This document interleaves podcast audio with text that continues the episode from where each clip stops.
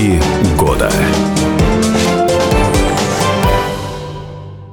Это радио «Комсомольская правда», 92,3 FM Екатеринбург, 96,6 Нижний Тагил и 89,5 город Серов. С нами сегодня э, Сергей Валентинович Пересторонин, министр промышленности и науки Свердловской области. Здравствуйте. Здравствуйте. А, как бы, знаете, там не, не казалось поздно, у нас середина февраля, но мы все еще подводим итоги года ушедшего, 2018. Конечно, поговорим и, и о том, что произошло, и о будущем, разумеется, в плане э, промышленности и науки у нас в регионе. Ну, не зря нашу область называют опорным краем державы в, в плане промышленности, и мы, насколько я понимаю, давно регион-донор. Это так для понимания, понимания общей картинки. Давайте начнем э, как раз-таки с итогов э, работы вот по э, прошлому году. Чего удалось достичь, как мы выглядим на фоне других регионов Российской Федерации и за счет чего? Ну, насчет того, что мы слишком поздно либо рано, для официальной статистики итоги будут подводиться только в третьем квартале. А, вот так. То есть данные Росстата по итогам а, вот, работы за 2018 год мы официально получим где-то в третьем квартале 2019 года. Это уже будут выверенные цифры. Промежуточно скажу примерно следующее для уважаемых слушателей а, что по состоянию на 1 января 2019 года а, в нашей промышленности трудилось больше 422 тысяч человек, практически на 12,5 тысяч предприятий. Из них 839 это малые предприятия и 265 это средние и крупные предприятия. И вот все эти вот наши рабочие э, предприятия произвели продукции на 2 триллиона 352 миллиарда рублей. Для сравнения, Курганская область в этом году, по им же первоначальным данным, произвела и отгрузила продукции не более чем на 120 миллиардов рублей. То есть будет что, в 20 раз больше почти? Ну, получается примерно так. Вот это да. Это для сравнения. Вот. Причем э, наши слушатели, надеюсь, догадываются и знают, что на территории Свердловской области разведанных запасов нефти и газа имеется, но мы их разработку не ведем. Все, что мы производим, это производим за счет своих рук, за счет полезных ископаемых, которые добываем, опять же, своими руками. И вся добавленная стоимость формируется за счет в основном высокотехнологичных, а, на высоком переделе продуктов, конкретных изделий. В основном это обрабатывающее производство, где-то это процентов 55 от того объема, который я сказал, это где-то 1 триллион 260 миллиардов. Машиностроительный комплекс, в том числе оборонно-промышленные предприятия, у нас их всего в общем понимании 40. Они э, в этой части вносят порядка 550-600 миллиардов. И остальные химическая, лесная, то есть еще дополнительные отрасли.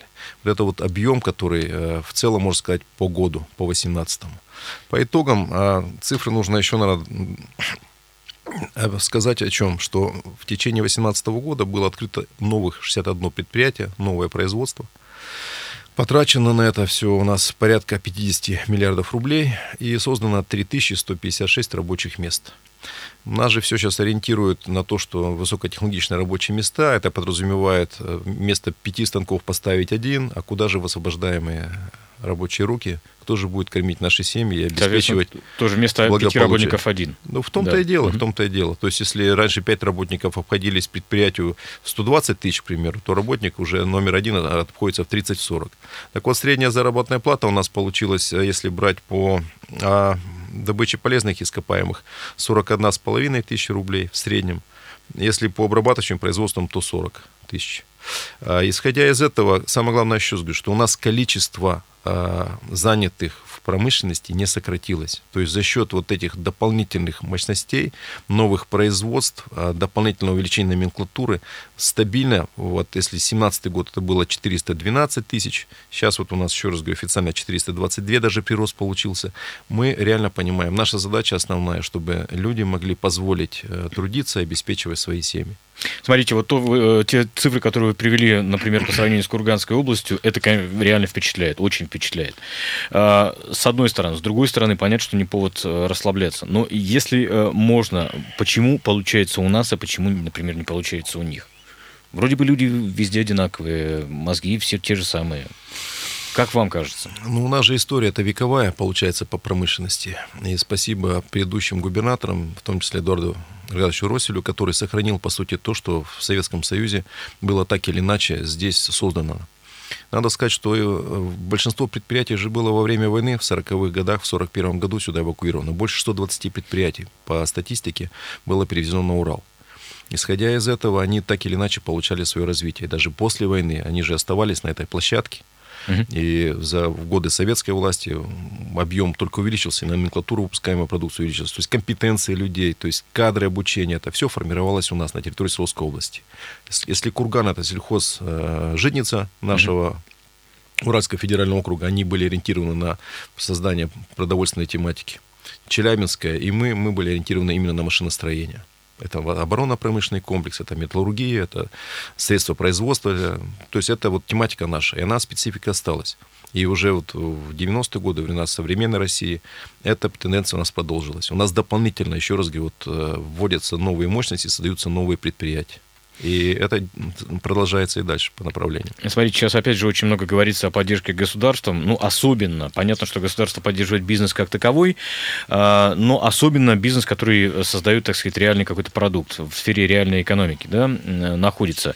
Как, э, если можно, правительство области помогает, если помогает, конечно, нашим промышленным предприятиям, не знаю, может быть, какие-то налоговые льготы есть или что-то такое?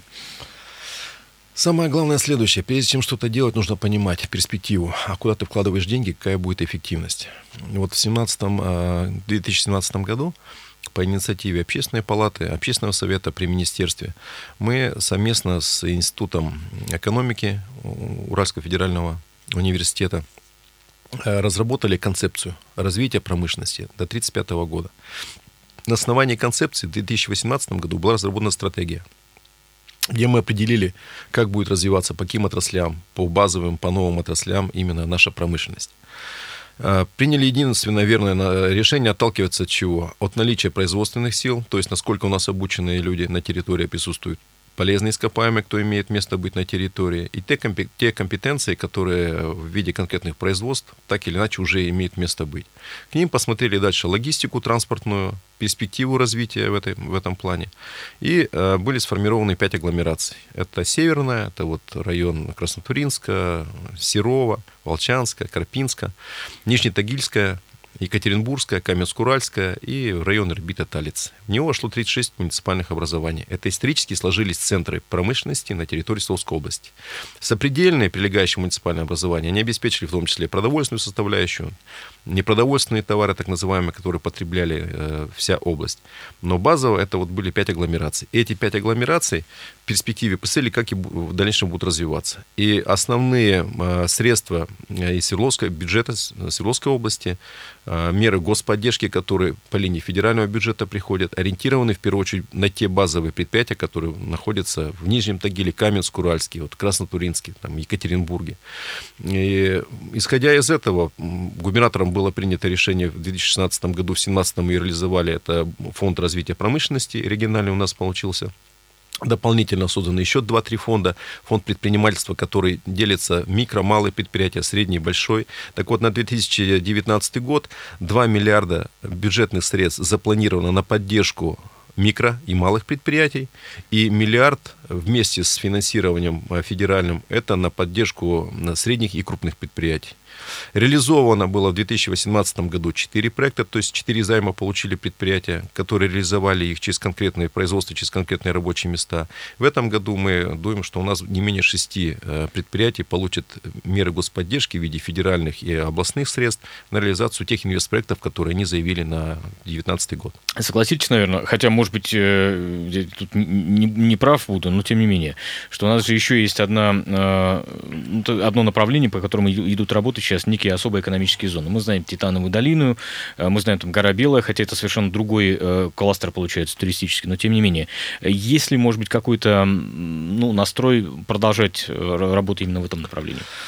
У нас настрой продолжать у промышленности, опять же, по поручению губернатора, определить базовые, где и в каком сегменте мы можем взять дополнительные средства. Мы проанализировали, я уже неоднократно об этом говорил, ситуацию, связанную с потребительским рынком. Вот мы производим продуктов, э, продукции, вернее, всей промышленностью на 2 триллиона, там 200, там 300 миллиардов. А населением тратим на себя порядка 1 триллиона 200 миллиардов рублей. Куда мы день, тратим деньги? В первую очередь, это не продовольственные товары, где-то в пределах 29-36% в зависимости от того, сколько мы располагаем деньгами. Это продовольствие и услуги. Угу. Социальные, там, ну, общественно полезные все и прочее. Комплексе, все да. в комплексе. Так вот, представляете, 420 миллиардов непродовольственных товаров, а производим мы всего 5%. С 90-х сделали так, что мы все вынуждены были закупать. Потому что нас сдемпинговали по ценам, создали условия, при которых мы вынуждены покупать китайское, турецкое и прочее.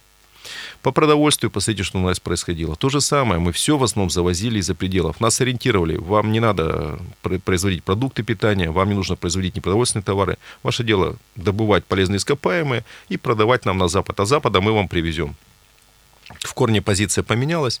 Если взять по сельскому хозяйству, то в 2018 году мы уже из 420 миллиардов, которые потребили по году, 110 миллиардов это произвела пищевая промышленность, и 78 миллиардов это продовольствие, которое было как сырьевая составляющая произведено сельхозпредприятиями. Это говорит о том, что у нас говорят, что там край вечно зеленых помидоров, у нас 8 месяцев в году снег, и мы ну, тут да, поэтому да. все грустно. Да нет, ребята, можем это производить и делаем. Когда такое было, что вот сейчас мой коллега а, отчитывается по Минсельхозу, на одну корову до 20 литров они давят, а всему мы произвели 735 тысяч тонн молока в Свердловской области. Мы себя полностью закрыли.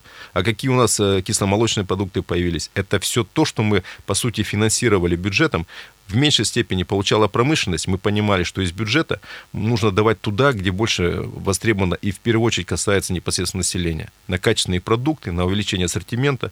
И вот только за течение 2018 года, опять же, еще раз говорю, это непосредственно под э, сопровождением первого лица, губернатора нашего Евгения Владимировича, порядка 4,5 миллиардов только получили сельхозпредприятия для того, чтобы через дотации увеличить номенклатуру и повысить качество, и улучшить ассортимент. И вы это на полках магазина видите.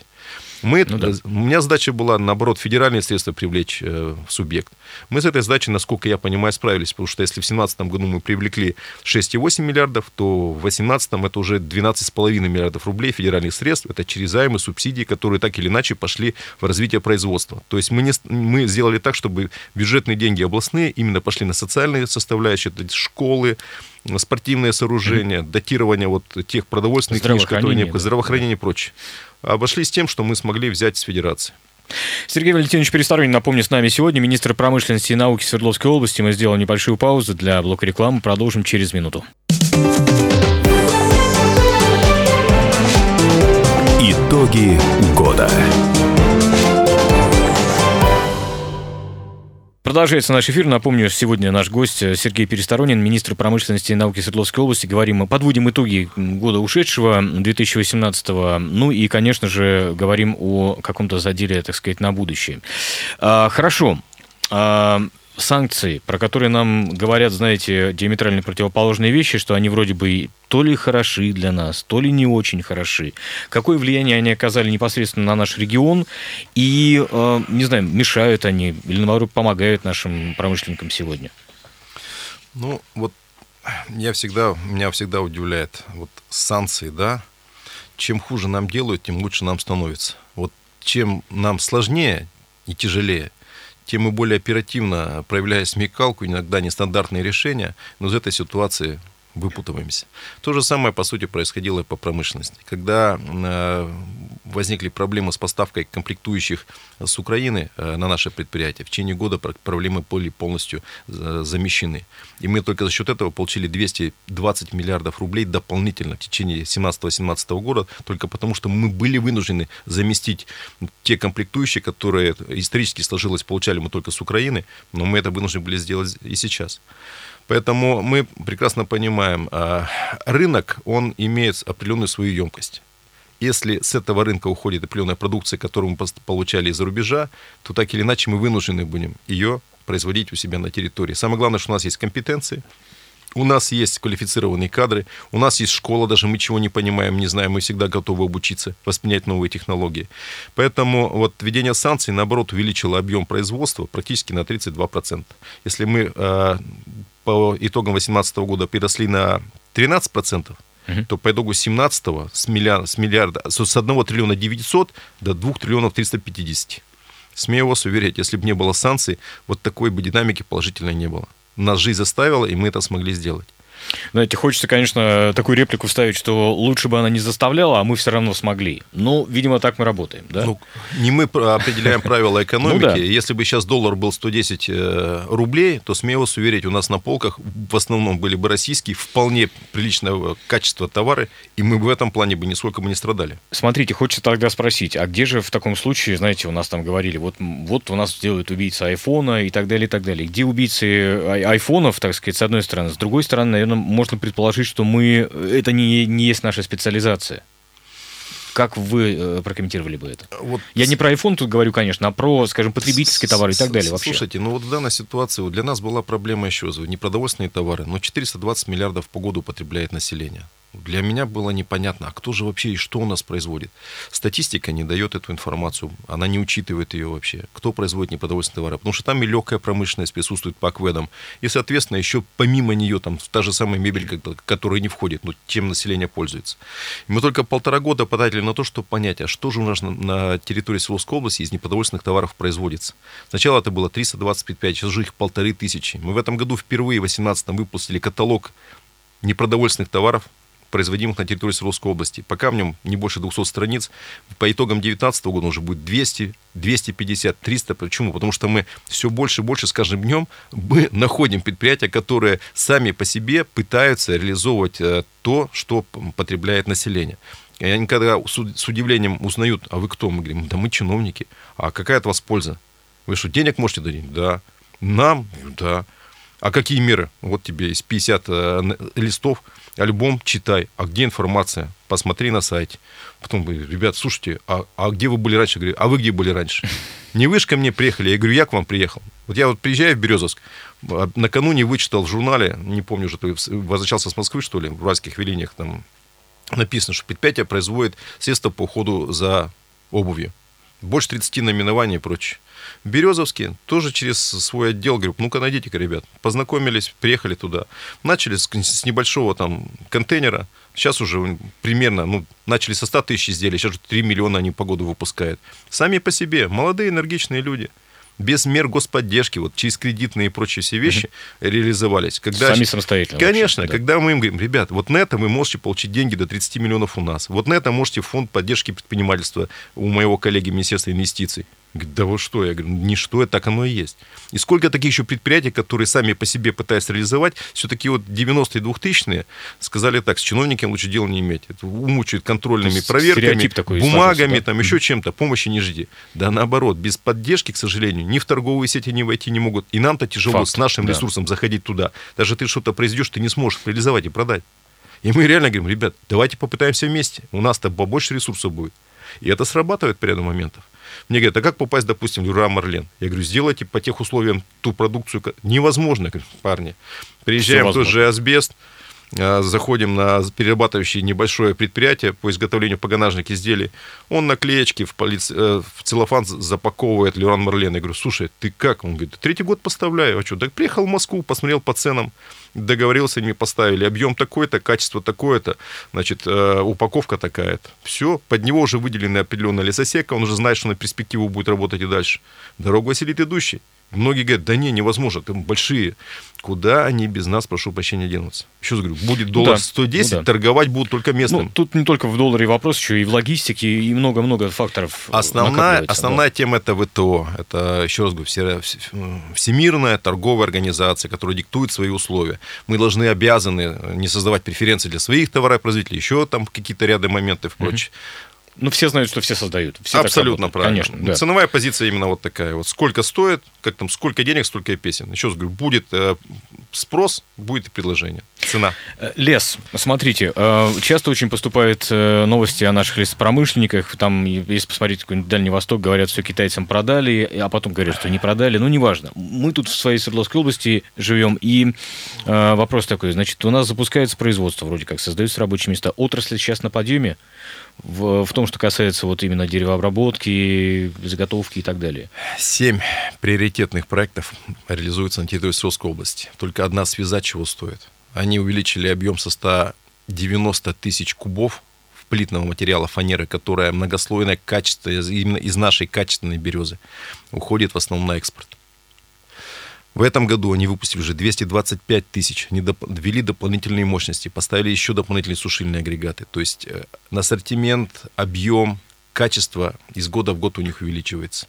Нас ориентируют все время на экспорт. Ну, давайте сначала свой внутренний рынок насытим. И вот из 14,5 миллиардов мебели, которая свердловчанами, жителями Свердловской области в течение года приобретается, в этом году мы уже сделали 8 миллиардов мебели, произвели на мощностях, на производствах именно Свердловской области. Это и корпусная, и там мягкая, и 8 кухонная. миллиардов-то в деньгах, в объеме. Я вам говорю в деньгах. Я же не говорю по номенклатурно. Понятно. Но а, еще два года назад было не больше 2,5 миллиардов.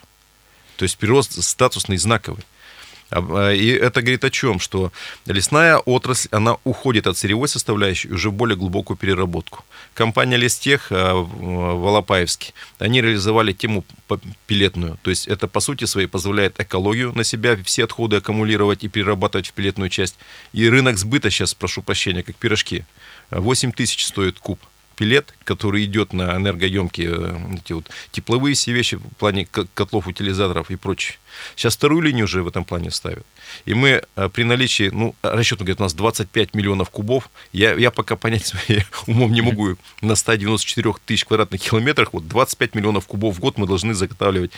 Перестаивать там должны. изго- з- заго- Это, давайте отметим, без ущерба для экологии, разумеется. Абсолютно. Все. Это расчетные вещи, которые вот 25 миллионов кубов без ущерба для лесонасаждения и прочее мы обязаны по сути своей произвести. На место уже идет новое замещение через лесоустройство и прочее. Так вот мы всего в 2015 году мы а, заготавливали не больше 4,5 миллионов. В этом году уже 7, 7,5 миллионов. В 2018. В 2019 будет еще больше. Крупные заходят еще два крупных проекта. Это «Синергия», это крупный холдинг УГМК. Они заявили уже около 5 миллиардов инвестиций по направлению. Это и плитный материал, это паганаж, это еще в том числе и мебельные комплектующие по ряду направлений будут ор- в районе Верхней Туры реализовываться. Это два целлюлозно-бумажных комбината, которые мы, по сути, должны тоже реанимировать, потому что объем потребления бумажной продукции у нас ниже среднего, вообще даже ниже российского. При наличии сырьевых составляющих, при наличии компетенций, при наличии мощностей. Нужно технологически перевооружать.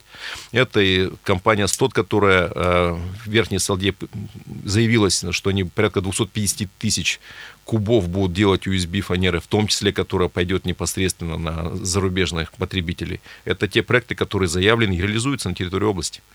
Напомню, что с нами сегодня Сергей Валентинович Пересторонин, это министр промышленности и науки Свердловской области. Мы прервемся для блока новостей на радио «Комсомольская правда». Продолжим через две минуты. Итоги года. Наш гость, напомню, о промышленности и науке мы говорим сегодня с Сергеем Пересторониным, министром промышленности и науки Свердловской области. Ну и, собственно говоря, давайте ко второй части вашей должности перейдем, к науке. Э, День науки отмечался у нас в феврале, вы также курируете это направление. Что э, происходит в научной среде, так сказать, в сфере, да? Э, Есть ли какие-то уникальные разработки? И, насколько я понимаю, как бы то ни было, все-таки с советских времен тянется эта история, хотя, может, вы меня исправите, да?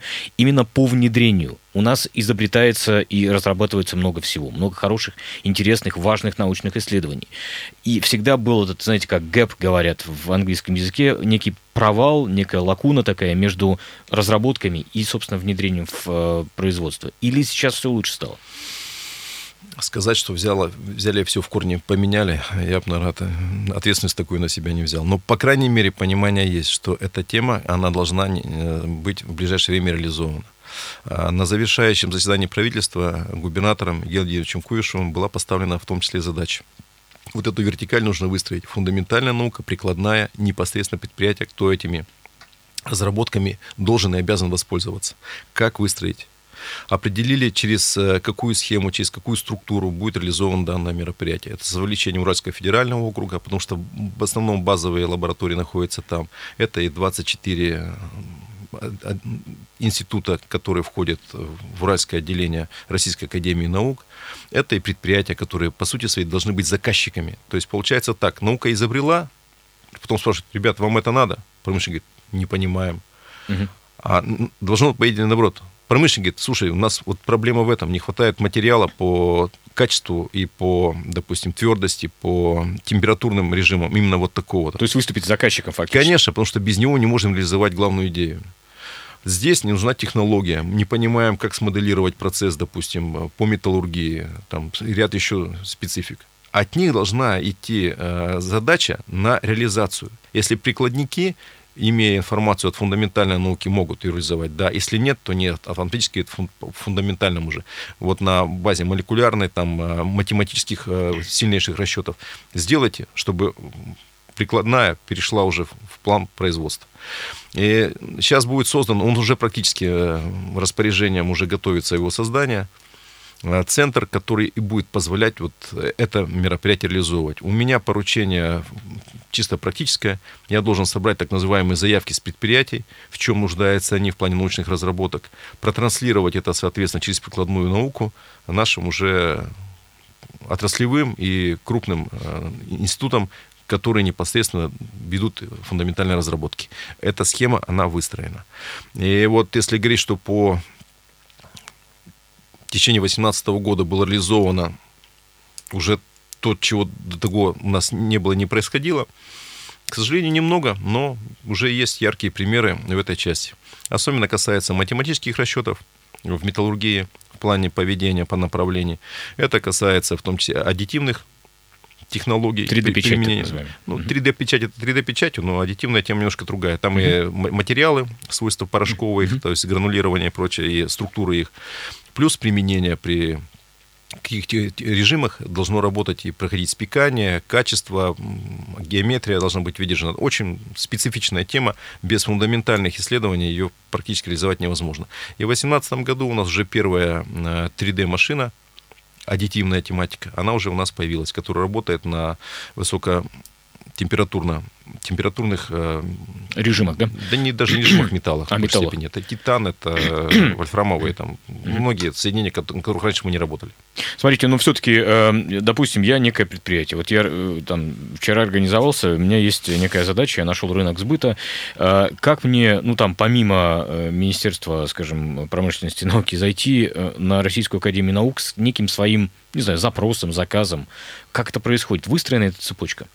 Значит, у нас создано 9 э, технопарков на территории Саусской области. 6 из них реально, которые ведут работу.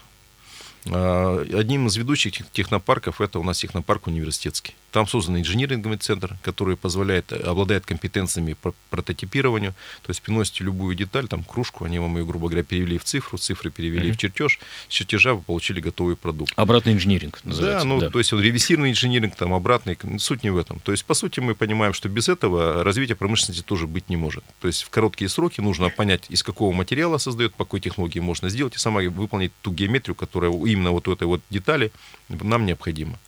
Вот эта вот э, тема запущена.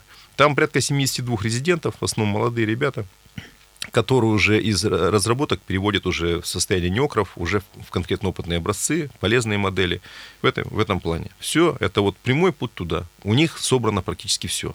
Начиная от оборудования, заканчивая знанием, где, кто, в каком объеме на территории э, города и Свердловской области занимается конкретной тематикой по металлургии, по химии, по прочим. Это в полном объеме имеет место быть там.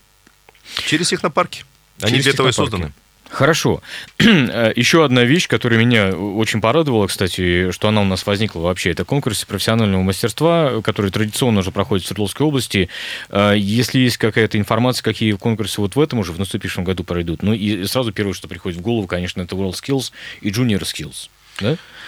Да, по Волскилзу... Но они не единственные, конечно же. Ну, конечно, нет. У нас, помимо того, что славим человека труда в 12 номинациях ежегодно проводится, количество увеличивается. В этом году по этим же, опять же, 12 номинациям будет проходить на территории области, потом будут проходить заключительные мероприятия уже в окружном плане.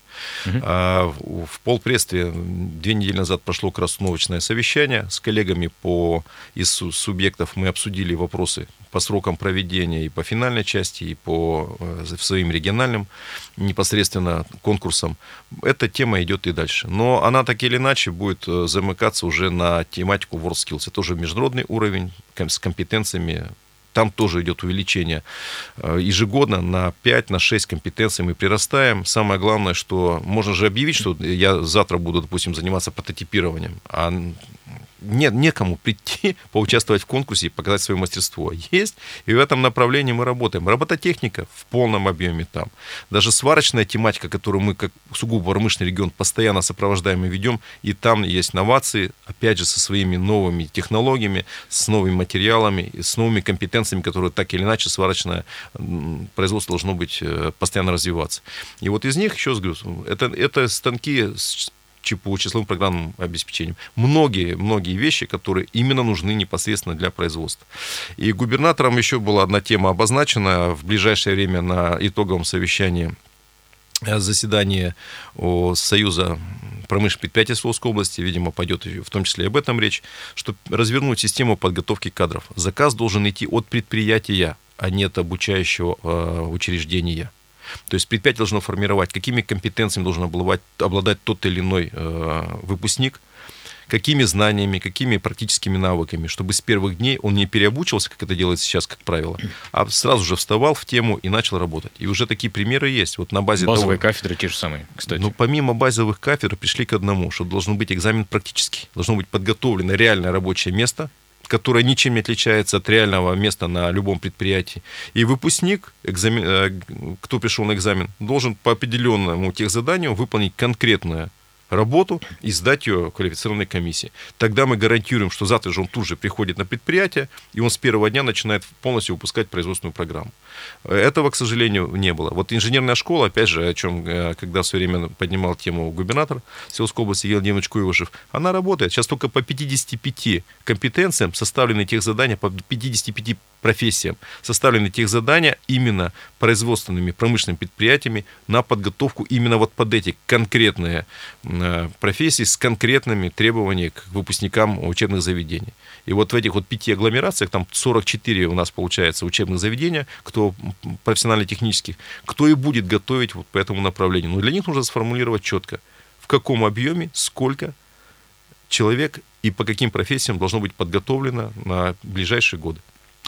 Э, ну и последний, наверное, вопрос на сегодня. Э, разработана концепция развития у нас э, региона до 2035 года в плане промышленном. По какому пути пойдем, какие векторы, вот какие направления сейчас обозначены в этом плане? Базовые отрасли обрабатывающие, это в том числе металлургия, развивающие, это все, что связано с химией и лесопереработкой. Вот это вот тема 100%. Ну, еще раз говорю, это товары народного потребления, товары повседневного спроса. Надо максимально сделать так, чтобы не зависит ни от каких санкций в этом плане. Делать качественно, надежно, у себя самостоятельно. Вот эта тема будет максимально в ближайший год реализовываться. Это в первую очередь касается микро и малых предприятий, индивидуальных предпринимателей, mm-hmm. которые позволят, соответственно, создать дополнительные рабочие места и обеспечить э, доход нашему населению. Напомню, что с нами сегодня Сергей Валентинович Пересторонин, министр промышленности и науки Свердловской области. Меня зовут Павел Филиппов, это радио «Комсомольская правда». Оставайтесь с нами. Итоги года.